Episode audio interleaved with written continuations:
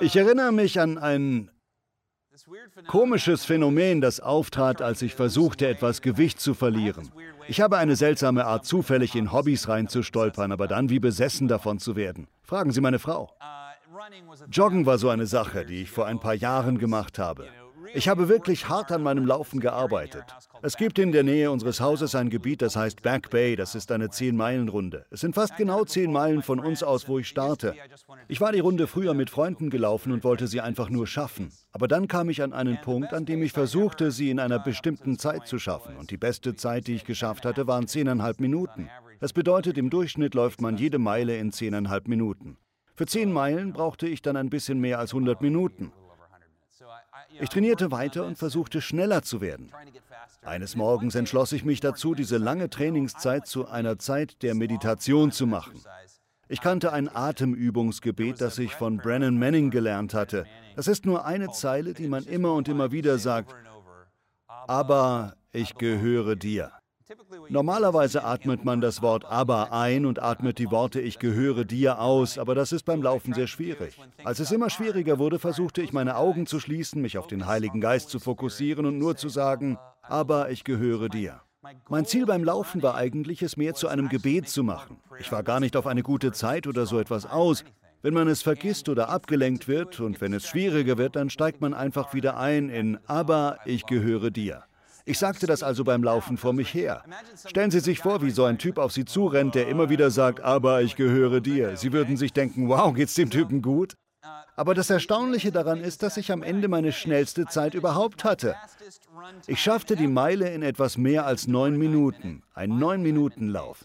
Für richtige Läufer ist das nicht so toll, aber für mich war das wirklich gut. Ich dachte dann darüber nach, wie das kam. Warum ich dieses eine Mal nicht versucht hatte, eine Zeit zu erreichen. Ich war entspannt gewesen und hatte immer diesen Satz vor mir hergesprochen und in der Tat hatte die geistliche Kraft, die aus dem lauten Aussprechen kam, mir auch körperliche Kraft gegeben. Deshalb möchte ich heute noch einmal auf das zurückkommen, über das wir letzte Woche aus dem Jakobusbrief gesprochen haben, über die Kraft unserer Worte und wie viel in unserer Kultur sagt, dass das, was bei uns innerlich passiert, aus unseren Worten kommt. Es mag auch einige Bibelstellen geben, die das zu zeigen scheinen, aber die Worte von Jakobus scheinen das Gegenteil zu suggerieren.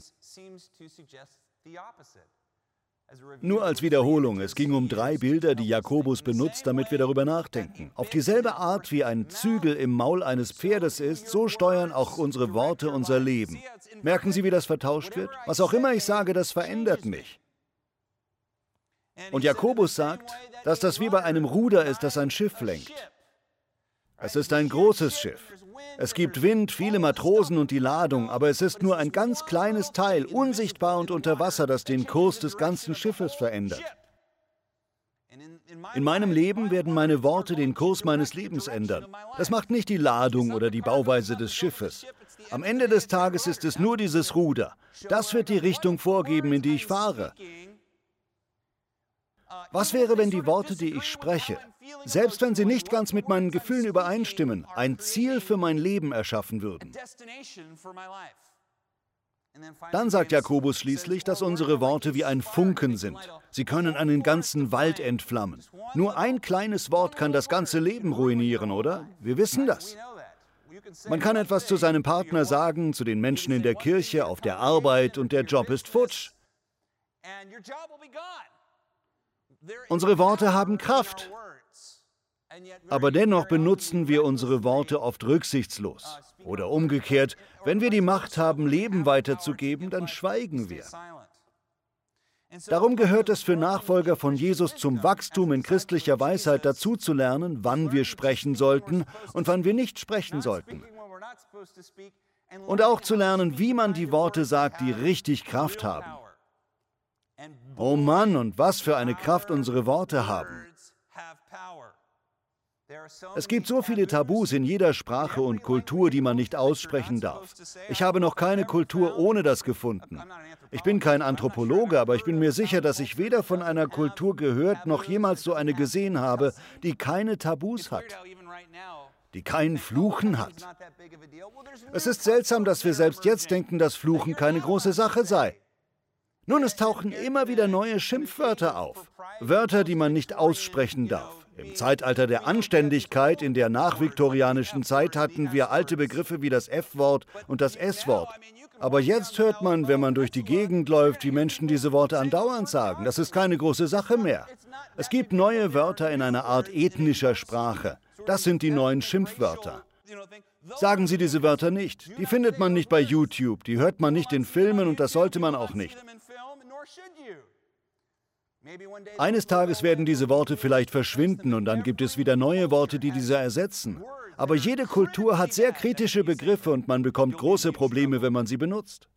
Es gibt Ansichten in der Gesellschaft wie ein Aberglauben über Worte, die man nicht sagen sollte. Und jede Kultur hat so etwas. Sie denken sich vielleicht, ja ja, und? Wussten Sie zum Beispiel, dass die Wahrscheinlichkeit, bei einem Flugzeugabsturz zu sterben, astronomisch gering ist und trotzdem haben 11 Prozent der Menschen, die regelmäßig fliegen, Angst vorm Fliegen? Die Wahrscheinlichkeit, dass Sie einen Absturz erleben, sind auf einer Skala, das ist eine sehr weite Skala, irgendwo im Bereich zwischen 1 zu 11 Millionen bis rauf zu 1 zu 3,7 Milliarden. Selbst auf der untersten Stufe ist 1 zu 11 Millionen winzig. Im Vergleich dazu ist die Wahrscheinlichkeit, einmal im Leben vom Blitz getroffen zu werden, 1 zu 3000. Die Wahrscheinlichkeit, dass man eine Münze wirft und die auf der Kante stehen bleibt, ist 1 zu 6000. Die Wahrscheinlichkeit, irgendwann bei einem Autounfall zu sterben, ist 1 zu 608. Die Wahrscheinlichkeit, bei einem Flugzeugabsturz zu sterben, ist selbst konservativ gerechnet 1 zu 11 Millionen. Man kann sich das den ganzen Tag lang vorsagen, aber wenn das Flugzeug auf einmal wackelt, dann denkt man gleich, ich bin der eine von den 11 Millionen, ich bin es. Jeder weiß, dass die Wahrscheinlichkeit, mit einem Flugzeug zu sterben, sehr gering ist. Aber ich fordere Sie heraus und hier ist die Kraft von Worten. Ich fordere Sie heraus, wenn die Flugbegleitung kommt, dass Sie sagen, ist das eine 747? Die sieht brandneu aus. Sagen Sie das so laut, wie Sie können, ohne dabei komisch zu sein. Dieses Flugzeug kann nicht abstürzen. Sie werden mehr als einen Menschen in seinem Sitz hin und her rutschen sehen. Sagen Sie dann noch lauter, selbst Gott könnte dieses Flugzeug nicht abstürzen lassen. Sie werden Atheisten sehen, die sehr unbehaglich aussehen. Sie werden einen Katholiken sehen, der sich bekreuzigt. Und Sie werden mindestens eine Person irischer Abstammung sehen, die sofort aussteigt. Und warum? Das ergibt keinen logischen Sinn, nur weil man das laut ausgesprochen hat. Wissenschaftlich ergibt das keinen Sinn. Aber trotzdem wird das die Menschen sowas von erschaudern lassen. Es ist eine Tatsache, dass jede Kultur so ist. Das ist nicht nur in Amerika so. Dass jede Kultur mit Worten etwas seltsam umgeht, zeigt doch, dass jeder von uns zumindest glaubt, dass etwas Komisches, Magisches, Kraftvolles, Abergläubiges oder was auch immer mit Worten verbunden ist. Dass man sie deshalb mit Vorsicht benutzen sollte. Vor allem, wenn Sie sagen, dass ein Flugzeug nicht abstürzen kann. Machen Sie das nicht. Das gesprochene Wort hat also Anziehungskraft und Macht. Das ist ein großer Teil der Lehre von Jesus. Besonders wenn es darum geht, unseren Glauben in Vollmacht freizusetzen. Heute möchte ich vor allem eine der am meisten zitierten Aussagen von Jesus anschauen. Wenn jemand zu diesem Berg spricht, wenn jemand spricht,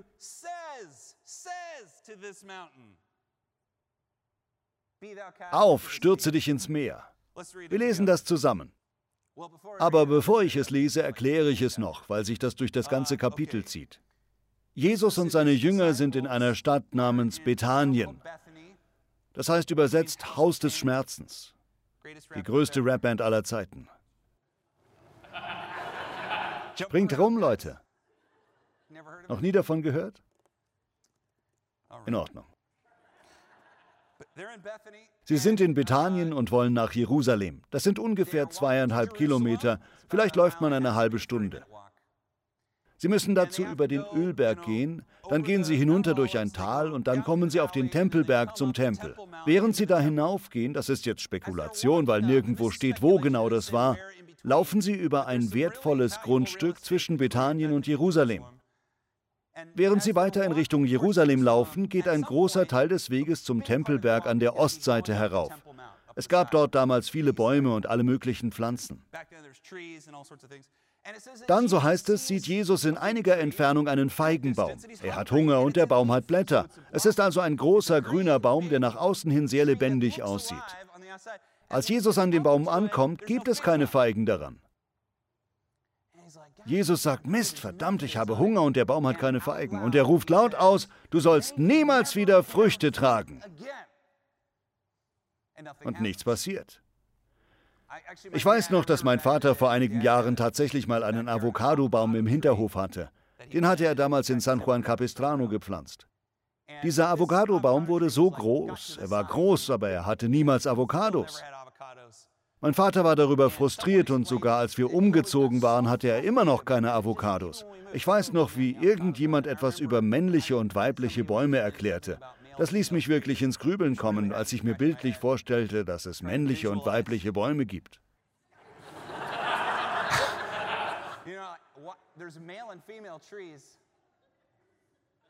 Wie auch immer.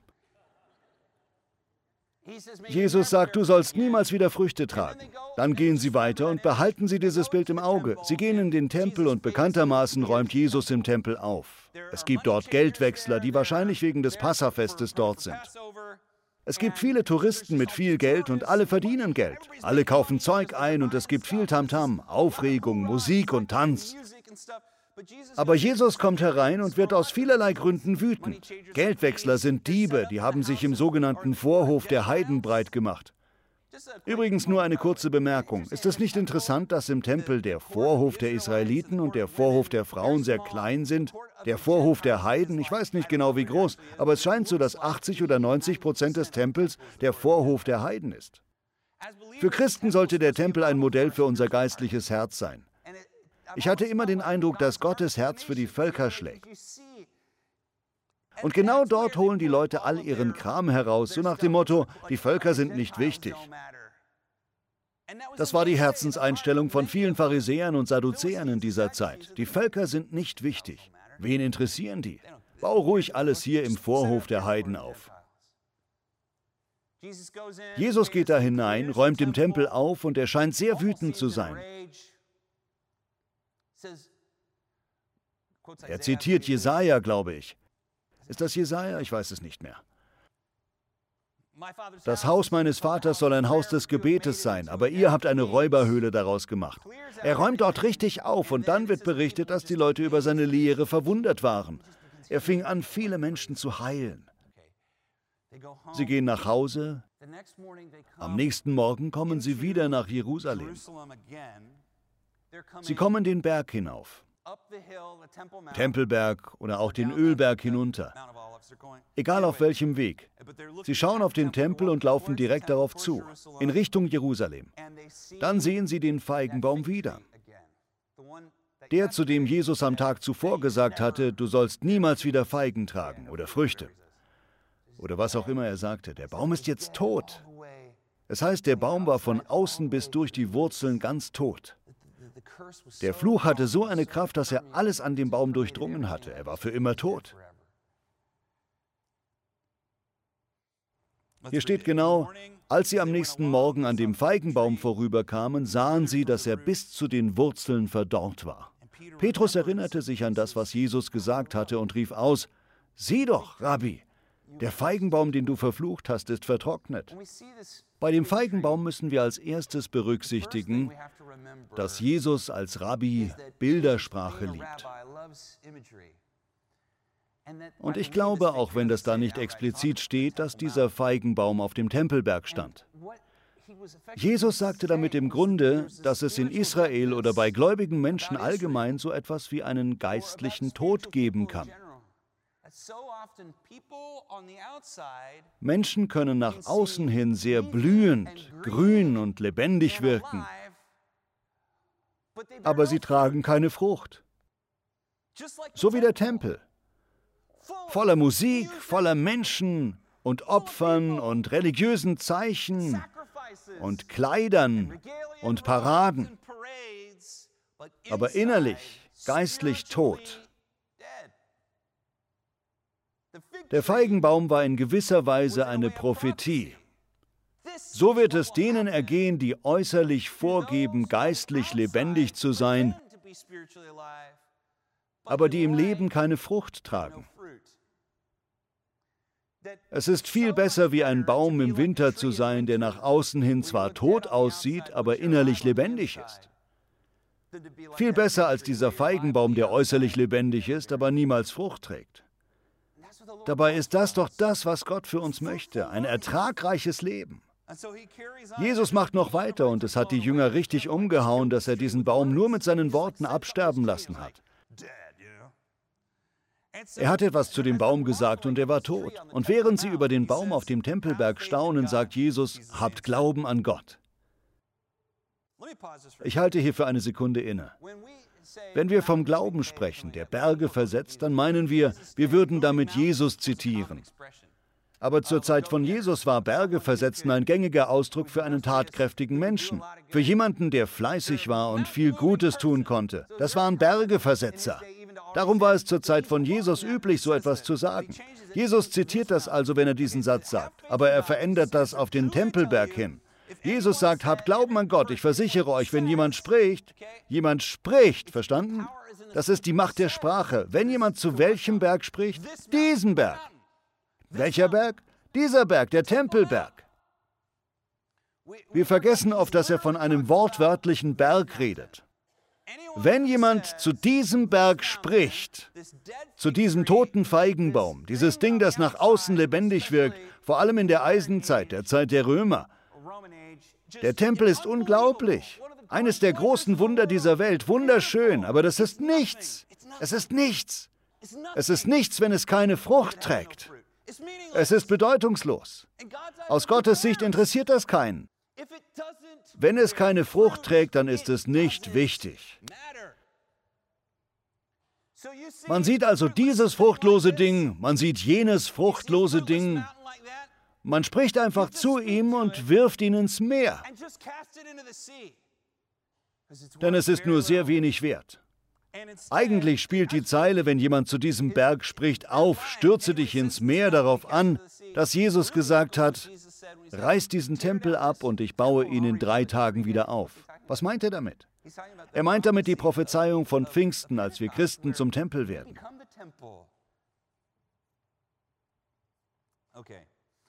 Jesus sagt also, wenn jemand zu diesem Berg spricht, auf, stürze dich ins Meer und im Herzen dabei nicht zweifelt, sondern glaubt, dass es passiert, wie es gesprochen wurde, dann wird es ihnen so gegeben werden. Und dann ist da noch dieser seltsame Nachsatz, der anscheinend überhaupt nichts mit dem zu tun hat, worüber Jesus eigentlich spricht. Bitte hört mir genau zu, liebe Freunde.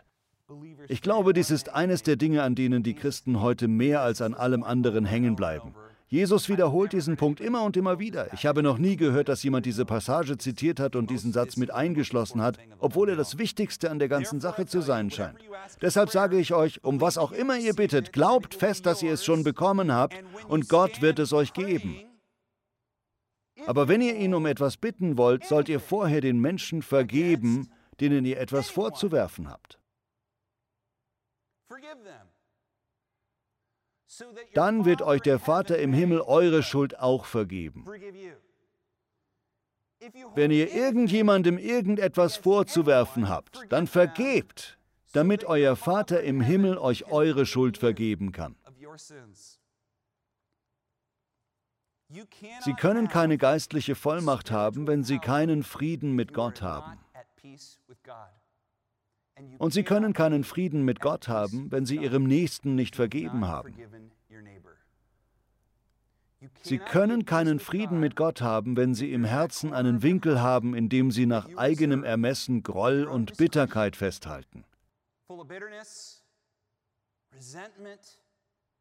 Selbst wenn der sich gegen jemanden richtet, der sie verletzt hat. Zur Freiheit im Leben gehört die Entscheidung zu vergeben. Ich habe jetzt nicht mehr so viel Zeit, um da näher drauf einzugehen, aber ich weiß, dass es für manche Menschen im Leben unmöglich erscheint, zu vergeben. Wie soll man jemandem vergeben, der dem eigenen Kind geschadet hat? Wie soll man jemandem vergeben, der einen missbraucht hat? Wie soll man jemandem vergeben, der einen verraten hat? Der wichtigste Teil der Antwort ist, dass das nicht über Nacht geht. Wie in einer Übung beginnt man einen Prozess, in dem man den Groll, den man gegenüber einer Person hat, nach und nach loslässt. Es mag sein, dass die geistliche Vollmacht, die man in einem Dienst hat, in direktem Maß steht zu dem, wie man den Schmerz loslassen kann, der einem zugefügt wurde. Oder zumindest wie man der Person vergeben kann, die einem geschadet hat. Okay, ich komme mit den folgenden Gedanken zum Ende. Als Jesus über den Glauben lehrte, lehrte er über die Vollmacht, etwas im Glauben auszusprechen und entsprechend zu handeln, verwurzelt in einem Leben der Vergebung. Verwurzelt im Glauben zu handeln, daran zu glauben, dass das, was man ausspricht, passieren wird. Daran zu glauben, dass das, was man ausspricht, in der Erkenntnis über das Wort Gottes verwurzelt ist, dass sich die Dinge ändern werden, wenn man über sie auf diese Weise spricht. Ich möchte mit diesem letzten Punkt zum Ende kommen. In der Bibel gibt es zwei heilige Wörter für den Begriff Wort. Über den ersten hatten wir letzte Woche gesprochen. Weiß noch jemand, was das war? Was war es, Irene? Logos. Logos. Von Logos. Von Logos haben wir die Endung Ologie. Daher haben wir das Wort Logik. Daher haben wir unsere Vorstellungen von Vernunft und Denken und Argumenten, geschriebene Worte. Wenn Sie Logos hören, dann denken Sie an Vernunft und Konzepte. Denken Sie an die Kodierung für einen Computer. Denken Sie an Jesus Christus selbst. Denken Sie an die Bibel in ihrer schriftlichen Form. Aber das andere Wort, das viele von uns gar nicht kennen, ist das Wort Rema. Sagen wir gemeinsam Rema. Was ist ein moderner Begriff dafür? Gibt es das noch? Gibt es nicht mehr. Rema, ja, Bobby 1, Irene 0. Es ist aus dieser alten Totensprache das Koine-Griechisch, Rema. Rema meint das gesprochene Wort, das gesprochene Wort, Rema. Dieses Wort wird weniger verwendet, am häufigsten taucht es noch in den Evangelien auf. Aber dort meint es, wenn das Wort Gottes laut ausgesprochen wird. Wenn man das Wort Gottes liest, dann liest man Logos. Wenn man es laut liest, dann liest man Rema. Ergibt das Sinn? Rema ereignet sich, wenn der Heilige Geist zu ihnen spricht, entweder durch die Schrift oder er offenbart sich ihnen durch eine geistliche Erkenntnis. Oder Rema ereignet sich, wenn das vollkommene Wort Gottes laut ausgesprochen wird, entweder durch Lesen der Schrift oder auf andere Weise, aber wenn man das ausspricht, was Gott gesagt haben möchte, dann ist das, denke ich, Rema. Das ist für die Schreiber der Bibel wichtig. Hier sind ein paar Bibelstellen, in denen Rema und nicht Logos verwendet wird. Wenn Sie darüber nachdenken, dann denken Sie dabei eher an gesprochene und nicht an geschriebene Worte. In Matthäus Kapitel 4, Vers 4 steht, aber Jesus antwortete, als Satan ihn versuchte, es steht in der Heiligen Schrift, der Mensch lebt nicht vom Brot allein, sondern von jedem Wort, von jedem Wort, das ist Rema, von jedem Rema, das Gott ihm zuspricht. Oder in Johannes 15, Vers 7. Wenn ihr in mir bleibt und in meinem Rema, dann bleiben meine Worte in euch. Ihr könnt von Gott erbitten, was ihr wollt, ihr werdet es erhalten. Das ist das Hören. Es ist, als ob man das Wort Gottes im Herzen über die Schrift hinaushört. Oder im Epheserbrief Kapitel 6, Vers 17. Ja, das stimmt und nehmt den Helm des Heils und das Schwert des Geistes, welches das Wort Gottes ist. Das Schwert des Geistes ist das gesprochene Wort. Das Schwert zu tragen meint das gesprochene Wort. Es liegt also eine besondere Kraft darin, das Wort Gottes laut über dem Leben auszusprechen. Das ist irgendwie beängstigend. Es ist beängstigend für jemanden laut zu beten, der das noch nie vorher gemacht hat. Es ist irgendwie beängstigend, Worte voller Glauben über eine schlechte Situation auszusprechen, weil man sich denkt, was, wenn es nicht so passiert? Es ist beängstigend, allein schon nur Danke zu sagen oder zu Menschen Dinge laut zu sagen. Und doch wissen wir alle, dass darin eine immense Kraft liegt. Wollen Sie etwas Erstaunliches hören? Es gibt viele Studien über Glück und Depressionen und wie man damit umgeht.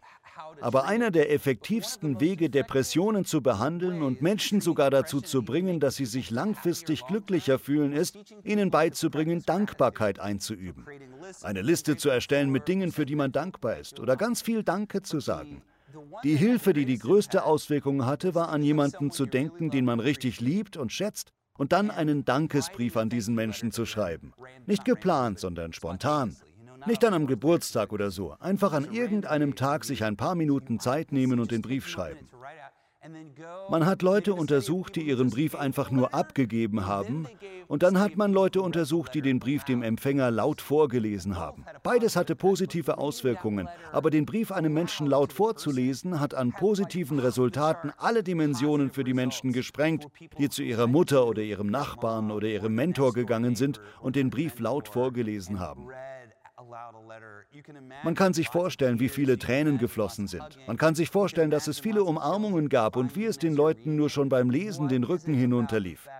Woran liegt das, dass es nicht dasselbe ist, wenn man es aufschreibt oder wenn man es aufschreibt und einem Menschen laut vorliest? Wenn man es laut ausspricht.